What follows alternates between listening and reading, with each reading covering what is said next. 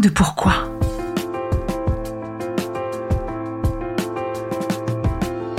Écoutez bien. Ici, les spécialistes de la résilience, les survivants du cancer, vous raconter leur traversée, leurs chocs, leurs peurs, leurs espoirs et leurs choix face à cette maladie qui les transformera à tout jamais.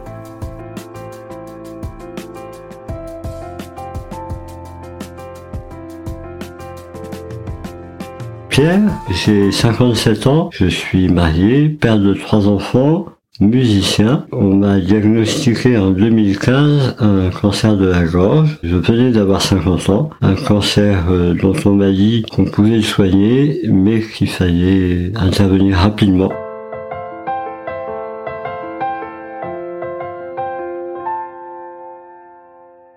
Bonjour Pierre Bonjour.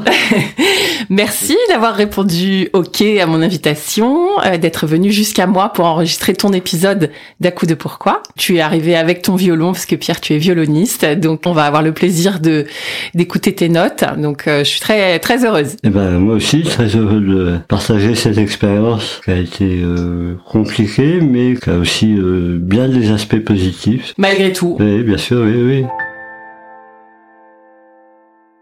Aujourd'hui, ma première question, c'est comment vas-tu? Très bien. Non, vraiment, je peux dire que je vais bien. Les conséquences du cancer euh, existent. C'est vrai que je suis, euh, notamment pour l'alimentation, c'est un vrai souci, mais c'est qu'un souci. C'est pas, je peux pas dire que ce soit un problème grave. Je peux pas manger ce que je veux, donc il faut beaucoup d'organisation mais j'y arrive. Il y a des moments, hier soir j'étais au restaurant avec des amis, ben, ben j'ai pas eu beaucoup de choix. On a choisi un restaurant où moi je pouvais prendre quelque chose parce que parfois je trouve euh, même pas. Il y a des restaurants où je peux juste rien prendre. Donc voilà, j'ai pas eu le choix. J'ai pas pu prendre la belle entrecôte qu'a pris mon voisin d'en face, mais j'ai pris un velouté de courgettes qui était euh, très bon et j'ai passé une soirée tout à fait agréable à parler de mille choses euh, qui avaient rien à voir avec tout ça. Donc la vie continue. J'ai quelques difficultés pour parler, mais qui sont surmontables. Ça nécessite des ajustements, mais comme tu dis, la vie continue, quoi. Rien d'insurmontable pour toi. J'ai pu continuer absolument tout ce qui était euh, important pour moi, tout ce que j'aimais faire, tout ce qui avait du sens.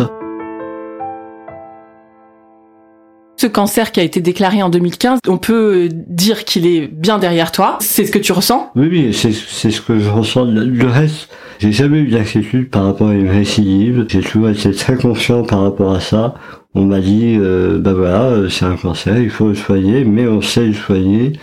J'ai pensé qu'en effet, on me soignerait puis que ce serait fini. Et on n'est jamais à l'abri, mais pour moi, je me vis comme guéri. Confiance depuis le début. Est-ce que tu peux nous raconter euh, ce jour où quand même ta, ta, vie a basculé, ce jour de 2015, euh, cette annonce? Comment ça s'est passé? Dans quel contexte c'est tombé? Euh, Raconte-nous. Ça faisait déjà quelques semaines que j'avais mal, très mal même. À la gorge À, la gorge. Et j'ai beaucoup consulté euh, les généralistes, mais même les ORL, les services d'urgence, cinq ou six médecins qui ne voyaient rien, qui me prescrivaient des bains de bouche. J'avais mal et je comprenais pas d'où ça venait. Enfin, je sentais bien qu'il y avait quelque chose de pas normal, mais que personne ne pouvait décider. Combien de temps ça a duré? Au moins deux ou trois semaines. Mais quand on a mal, c'est beaucoup. oui, et puis euh, et puis surtout il y avait ce, cette inquiétude parce que j'aurais préféré qu'on me dise quelque chose. Et finalement un jour j'ai vu un ORL de ville, il a regardé, à un moment il a mis le doigt dans la bouche, il a appuyé très fort. Ça m'a fait une douleur atroce. Il y a du sang qui a giclé et il m'a dit, bah, il y a de chances pour que ce soit une tumeur. J'ai été soulagé par contre aussitôt de la douleur. Il m'a prescrit des antibiotiques euh, et j'ai plus mal du tout. Mais là, à partir de là, je savais que c'était probablement un cancer. J'ai fait un scanner euh, le lendemain. Euh, j'ai vu un chirurgien à l'hôpital Saint-Joseph à Paris. Et là, on m'a dit, bon, euh, il y a de fortes chances pour que ce soit un cancer, mais il faut faire une biopsie pour être sûr. Mais ils n'ont pas attendu le résultat de la biopsie pour programmer une opération. En plus, c'était au mois de juillet, donc j'ai compris qu'il fallait pas attendre que le mois d'août. Donc c'était quand même assez pressé. Le jour où où tu as compris que c'était une, une tumeur maligne, donc on parle de cancer, qu'est-ce qui s'est passé dans ta tête pour toi? Parce que j'imagine qu'il y a eu un certain soulagement de savoir ce que c'était, malgré tout. Été partagé d'abord soulagement de, de tenir une piste, soulagement de plus avoir mal, parce que la douleur a disparu instantanément. Après, je me suis évanoui tellement j'ai eu mal au moment où il a appuyé dessus, mais euh, 30 secondes après, j'avais plus mal. Et puis aussi, j'avais sans doute pas tout à fait réalisé, je me souviens, je suis revenu chez moi à pied. Je me sentais pas dans un état si terrible que ça, mais j'ai croisé une voisine qui est une amie euh, très proche et je lui ai dit ben, reviens chez l'ORL et et ben c'est assez probable que ce soit un cancer et là je me suis effondré. On t'a rapidement euh, donné une sorte de protocole de soins. Le chirurgien m'a assez vite dit euh, que probablement le protocole ce serait opération et puis après chimio et radio, mais ça s'opère très bien. Je me souviens une fois il m'a dit bon je vous garantis pas qu'après vous pourrez manger un steak euh, facilement, mais ça va aller, vous serez bien. Ils t'ont donné confiance. Ouais, ouais, mais je me souviens quand je suis parti pour l'opération, au moment où ils ont ouvert la porte où mon épouse pouvait plus me suivre, je réalisais pas du tout l'impact que ça aurait. Et je suis resté trois semaines à l'hôpital, après j'avais des tuyaux partout, euh, je pouvais pas respirer, enfin j'avais une Trachéo Une trachéo, euh, des épisodes où je respirais difficilement. Mon épouse raconte que par moments elle a cru que j'allais mourir.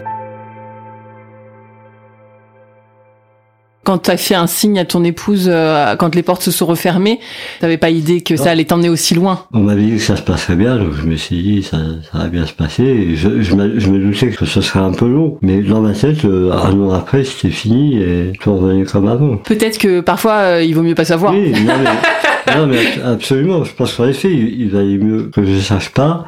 Tu pars pour l'opération et là, là, ça part pour trois semaines de quand même de galère de plus en plus. J'ai l'impression. Hein. Ça part pour trois semaines à l'hôpital, la trachéo. Ce qu'on appelle une trachéotomie, c'est un petit trou euh, qu'on fait à la base de la gorge dans lequel un tuyau sort et qui permet de respirer par ce tuyau, en fait, au lieu de respirer par les voies supérieures qui sont encombrées. Et alors, j'en avais une première euh, avec laquelle je pouvais pas parler. Donc quand je voulais m'exprimer, c'est que j'écrive sur les ardoises, ce qui est euh, hyper stressant, parce qu'évidemment on peut pas écrire comme on parle. Puis après ils m'ont changé, ils m'ont mis un autre système de trachéo où je pouvais parler à condition d'appuyer dessus au moment de parler, un peu comme les Tokiwoki, euh, j'avais un peu une, voix de Dark Vador, mais au, moins je pouvais parler. Et puis après ils ont fini par me. Donc ces trois semaines-là, elles ont été de plus en plus confortables, ou de moins en moins inconfortables. Revanche, il y a eu des complications, mais après,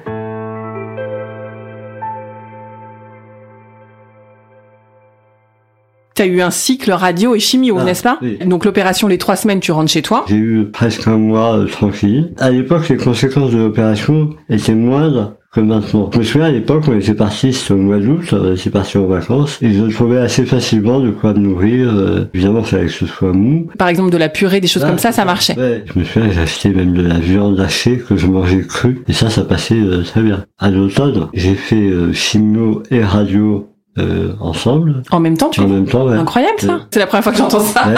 Oui, j'avais euh, euh, cinq séances de radio par semaine, tous les jours sauf le week-end, et euh, une fois par semaine, une séance de chimio qui était un peu particulière. Me souviens, ça s'appelle cisplatine, et c'est une chimio qui est potentiellement dangereuse pour les reins, et donc il fallait beaucoup surveiller que les reins soient bien hydratés. Donc j'étais hospitalisé à chaque fois à 48 heures. La chimio elle-même, ça durait, je sais pas, peut-être une ou deux heures, je sais plus, mais c'était assez court. Mais tout le reste du temps, c'était perfusé avec de, de l'eau qui permettait d'hydrater les reins.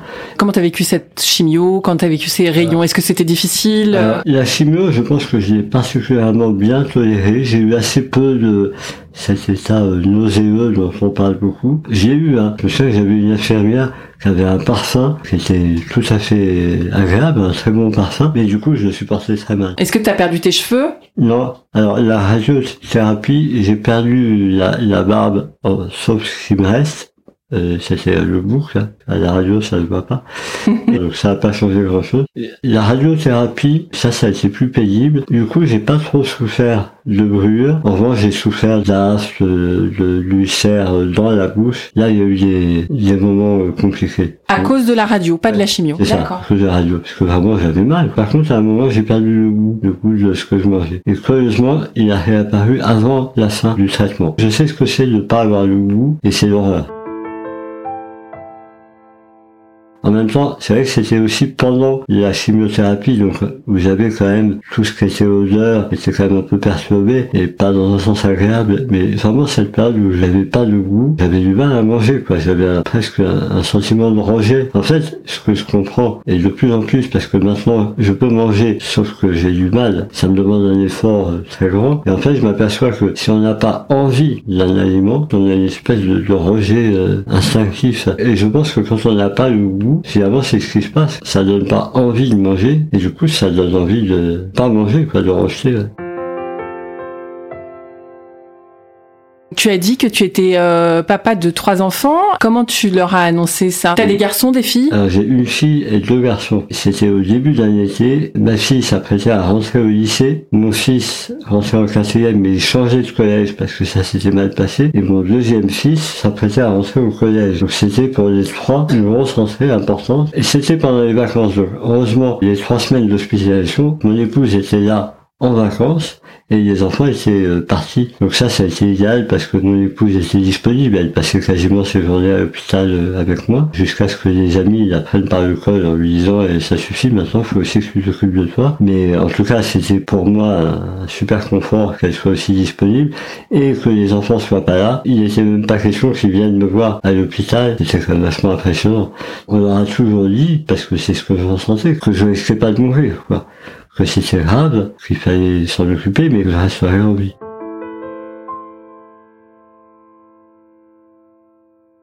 Ça s'est bien passé, alors, de manière très différente pour chacun, évidemment.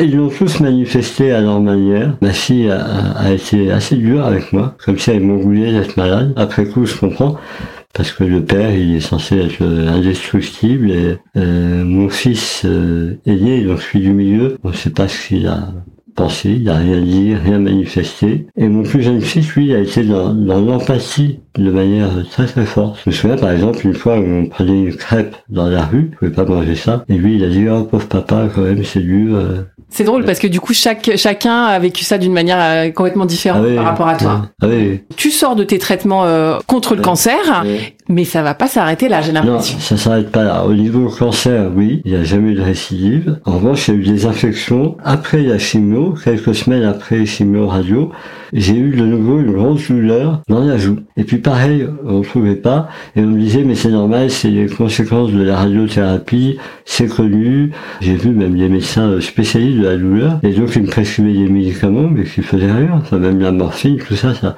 ça me soulageait pas. J'avais mal à l'intérieur, mais en posant mon doigt euh, à l'extérieur de l'endroit où j'avais mal, j'ai senti comme une infection comme quand on a un panarime, un truc comme ça, on appuie dessus, ça, c'est une douleur un peu spéciale. J'avais pris rendez-vous à l'hôpital. On envoie les enfants en vacances et on les rejoindra après. On avait rendez-vous un jour en l'après-midi, on a mis tous les bagages dans la voiture en se disant après rendez-vous, on retrouve les enfants en vacances. Et au rendez-vous avec le chirurgien qui me suivait, il a regardé et il m'a dit mais vous partez pas en vacances, je vous garde, il faut opérer d'urgence. C'est là où il y a eu le moment le plus angoissant. Ce qui s'est passé, c'est que l'infection avait bouffé de l'intérieur et du coup, il y avait une artère qui était à nu. Et ça, c'était hyper dangereux parce que s'il y avait quoi que ce soit dessus, là, il y avait un risque vital. Il pouvait pas opérer parce qu'il voyait pas comment opérer. Et donc euh, là, il y a eu un vrai, euh, un vrai moment d'angoisse parce qu'il ne pouvait pas opérer et il fallait que protéger cette artère. Si elle était rompue, c'était l'hémorragie, enfin, c'est fini quoi. c'est ça. C'est là qu'on m'a posé une gastrostomie, un tube dans l'estomac pour pouvoir me nourrir parce qu'il n'était plus question que je mette quoi que ce soit dans la bouche, euh, à part un verre d'eau. Mais comment tu l'as vécu ça? Ben, Ça c'était un peu angoissant. Pendant plusieurs euh, semaines ou plusieurs mois, il y a une infirmière qui faisait passer tous les jours, même à certains moments plusieurs fois par jour. Enfin. Et par contre, un aspect que, que j'ai trouvé très intéressant, c'est qu'en fait, en gros, le chirurgien m'a dit, là, moi je peux rien faire, il n'y a que vous qui pouvez fabriquer une matière une, espèce de muscle qui permettra de protéger l'artère. En gros, de remplir. Euh, c'est ton corps qui devait euh, fabriquer cette espèce de matière, quoi. Et ça a marché. Et ça a marché. Pour la première fois, je devenais vraiment euh, acteur de ce qui m'arrivait. Jusqu'à présent, j'avais été très passif. Très patient.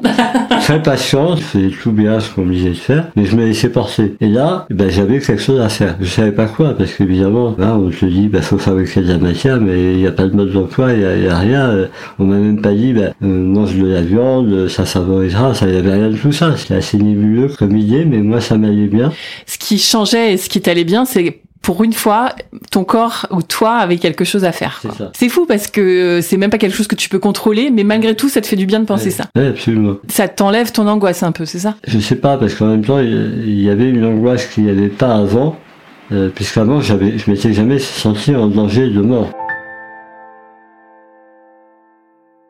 T'as jamais eu peur de mourir J'ai jamais eu tellement peur, mais là, là, il y avait quand même une, une espèce d'angoisse. En même temps, je sentais au fond de moi que c'était possible. On me disait que c'était possible, donc ça me paraissait possible. Jusqu'à présent, euh, à part que j'avais fait cette infection, et ça, c'était pas de chance, mais globalement, je sentais que j'étais dans la bonne attitude. Et ça a euh, marché. Et ça a marché. C'était pas fini pour longtemps, mais au moins, il y a eu, il y a eu un truc euh, un truc grave qui a été écarté. Mais par la suite, j'ai fait à nouveau une infection, et cette fois-ci osseuse. Là, il y a eu un moment où, pareil, on savait pas trop ce qu'il faudrait faire, parce qu'il y avait deux options. Soit on arrivait à, à gratter l'os pour enlever ce qui était en train de s'abîmer, soit il fallait faire une greffe et prendre le péroné. Et puis finalement, il a fallu choisir l'option lourde. L'option greffe L'option greffe. La greffe a bien pris. J'ai quand même passé une semaine en réanimation parce qu'en même temps, ils n'arrivaient pas à traiter l'infection. Ils trouvaient pas de bon antibiotique. Ils ont fini par trouver le bon, mais ah, c'était un antibiotique qu'il fallait prendre en intraveineuse, super contrôlé. Donc j'avais des infirmiers qui passaient trois fois par jour euh, à la maison. Enfin, ça a été euh, là aussi compliqué. Il y a eu malgré tout à nouveau une infection osseuse. Au même endroit Au même endroit. Là, c'est un peu pareil. Il y avait un peu le choix entre euh, gratter ou l'enlever. Et donc là, euh, franchement, d'abord, j'aurais eu la gueule vraiment complètement de travers. Déjà là, c'est un peu moyen, mais en gros, ça va à peu près. Mais j'aurais été vraiment complètement défiguré. Et puis fonctionnellement, ça aurait été... Euh, vraiment euh, hyper compliqué quoi. Ils m'ont dit on vous opère et puis selon ce qu'on voit, selon comment c'est, bah, soit on arrive à gratter l'os, soit faut tout bien. Tu t'es endormi pour l'opération en sachant pas du tout comment t'allais te réveiller. Ouais, c'est ça. Waouh. Et qu'est-ce qu'il y a dans ta tête à ce moment-là quand on t'endort? Pareil, tu gardes cette confiance, tu t'en remets à eux et. Euh... Ouais, euh, en quelque sorte, j'espérais bien que ça se passe comme ça. Parce que là, j'en parle comme ça. Mais à l'époque, je me rendais pas compte des conséquences que ça pouvait avoir. Je sais pas, je me disais, oui, bah après, du coup, j'aurais la gueule de travers, mais ça me paraissait pas non plus euh... insurmontable. Oui. Enfin, ce que je sens depuis le début, c'est quand même que tu es animé d'une grande confiance, quoi, en la vie, en les, en les soignants. Euh... Ben, en les soignants, ça c'est sûr. Ça, Et en toi peut-être. Et en moi, alors ça, ça a été la grande découverte en fait, parce que je me voyais pas du tout comme ça. Moi, je me voyais comme quelqu'un pour qui la vie c'était compliqué, n'avait pas forcément envie de ça, n'avait rien demandé à personne. On n'a pas été me dire mais tu, tu te rends pas compte comment tu t'es battu, avec quel courage. Et moi je voyais pas ça du tout comme ça. Je me voyais comme euh, quelqu'un qui avait fait ça sérieusement, en effet, mais euh, ça me paraissait très spontané, naturel. Ça m'a permis de voir qu'en fait, probablement qu'en effet, finalement je tenais à la vie, mais je m'en rendais pas compte. Je pense que ça, ça a été un apport de cette maladie euh, super précieux. Je me suis aperçu qu'en en, réalité, euh, je tenais à la vie. Et que tu avais une force en toi. Ouais, et, que je, je, vraiment, je soupçonnais pas. Parlons euh, justement de toute cette transformation. Euh, Est-ce qu'on peut parler déjà euh, de transformation donc physique puisque tu ressembles plus à ce que tu ressemblais euh, avant les opérations, j'imagine? Alors tu ressembles plus et en même temps aussi ce que tu disais au début, c'est que ta vie est changée au niveau alimentation, au niveau parole et tout. Comment tu le vis ça? Je me dis pas vraiment comme quelqu'un d'autre. À vrai j'y pense assez peu. Quand je passe devant une glace et puis ou certaines photos, je me dis, ah oui, quand même, je sens pas dans le regard de l'autre. Ah si, parfois des enfants. Et là, je me suis mis à travailler depuis cette euh, rentrée, là, depuis euh, quelques mois, avec des, vraiment des tout petits en maternelle. Ils te disent des trucs Ouais, euh, ouais. Qu'est-ce qui t'est arrivé euh, Puis ils voient mes dents qui sont toutes de la traviole. Parce que là aussi, il, a fallu scier deux fois la mâchoire. On peut dire que ta mâchoire a changé et que ta joue gauche, du coup, a changé également, qui, elle est un peu en creux, c'est ça, C'est hein? ça. Oui, parce que cet os-là, c'est pas l'os de la mâchoire, c'est l'os du péroné. Donc il n'a pas la forme, c'est pas prévu pour. quoi. À part les petits enfants qui te demandent, euh, sinon Oui. tu vois pas dans le- les yeux des gens. euh, Non, non. Après, je sais pas ce que les gens voient. À aucun moment, je, je n'ose pas euh, me montrer dans, dans un contexte ou un autre à cause de ça. Et pour la parole, c'est pareil. Je me suis jamais empêché de prendre la parole euh, à cause de ça. Euh, je prends pas la parole comme ça euh, tout le temps pour euh, dire un peu tout et n'importe quoi. De ce point de vue-là, ça m'a pas non plus euh, tellement changé. Non, je pense que vraiment ce qui a changé, c'est cette perception que j'ai de, de la vie, de ce que je suis. T'es musicien, t'es euh, artiste. Est-ce que ça a changé quelque chose, euh, la maladie, par rapport à ta perception euh, de ta musique, par exemple? Donc mon instrument c'est le violon et la tumeur a été exactement à l'endroit où on coince le violon sous le menton. C'est un peu dingue d'ailleurs. Oui, c'est un peu dingue, c'est d'autant plus que euh, j'ai commencé le violon à l'âge de 7 ans. J'ai eu cette, euh, ce cancer à 50 ans, donc euh, 43 ans après, mais pendant euh, 35 ans, pour moi, le violon, c'était compliqué. J'en faisais, c'était même mon métier, mais je me posais énormément de questions, j'étais pas sûr que j'en avais vraiment envie, je ne ressentais pas toujours forcément la nécessité de jouer du violon. Je savais que, que la musique, ça, ça me, j'en avais vraiment besoin, mais jouer du violon, pour moi, ça a toujours été compliqué. On pourrait presque se demander, étant donné que le violon, tu le coinces exactement à l'endroit où tu as eu ta tumeur, euh, est-ce qu'il y a un- une sorte de rapport Est-ce qu'il y a quoi? Évidemment qu'on se pose... Non? Tu... Oui, ah ben bien sûr, c'est la première question que je me suis posée. Alors on m'a dit, c'est la tumeur du, du fumeur, parce qu'en effet j'avais beaucoup fumé étant plus jeune, je m'étais arrêté longtemps avant, vraisemblablement ça venait quand même de là, mais à la limite moi ça m'importait assez peu de savoir d'où ça venait euh, sur le plan physiologique, mais moi j'ai immédiatement fait le lien avec le violon. Comme je pouvais plus le tenir comme avant, j'ai complètement arrêté de jouer pendant, euh, je sais pas, trois ou quatre ans. Une fois ou deux, j'ai un peu essayé, je me suis aperçu que ça marchait plus. Enfin, c'est pas que ça marchait plus, c'est que je pouvais plus le tenir comme avant. Et donc j'ai fini par me dire, euh, j'avais pas 36 solutions. Soit j'apprenais à jouer d'une manière différente, mais j'ai pas eu le courage de ça. Mais surtout, un jour, il y a une musicienne qui m'a dit, mais tu devrais contacter un tel parce qu'il a été amené à trouver un système qui pourrait peut-être te convenir.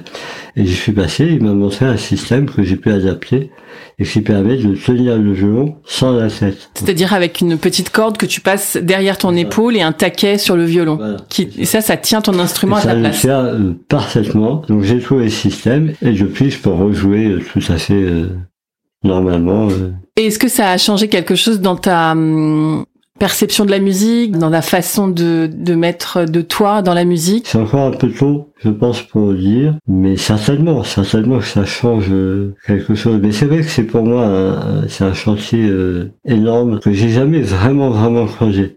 Bravo Pierre pour ce parcours difficile et beau, guidé par la confiance. On écoute tes notes. Place à ton violon.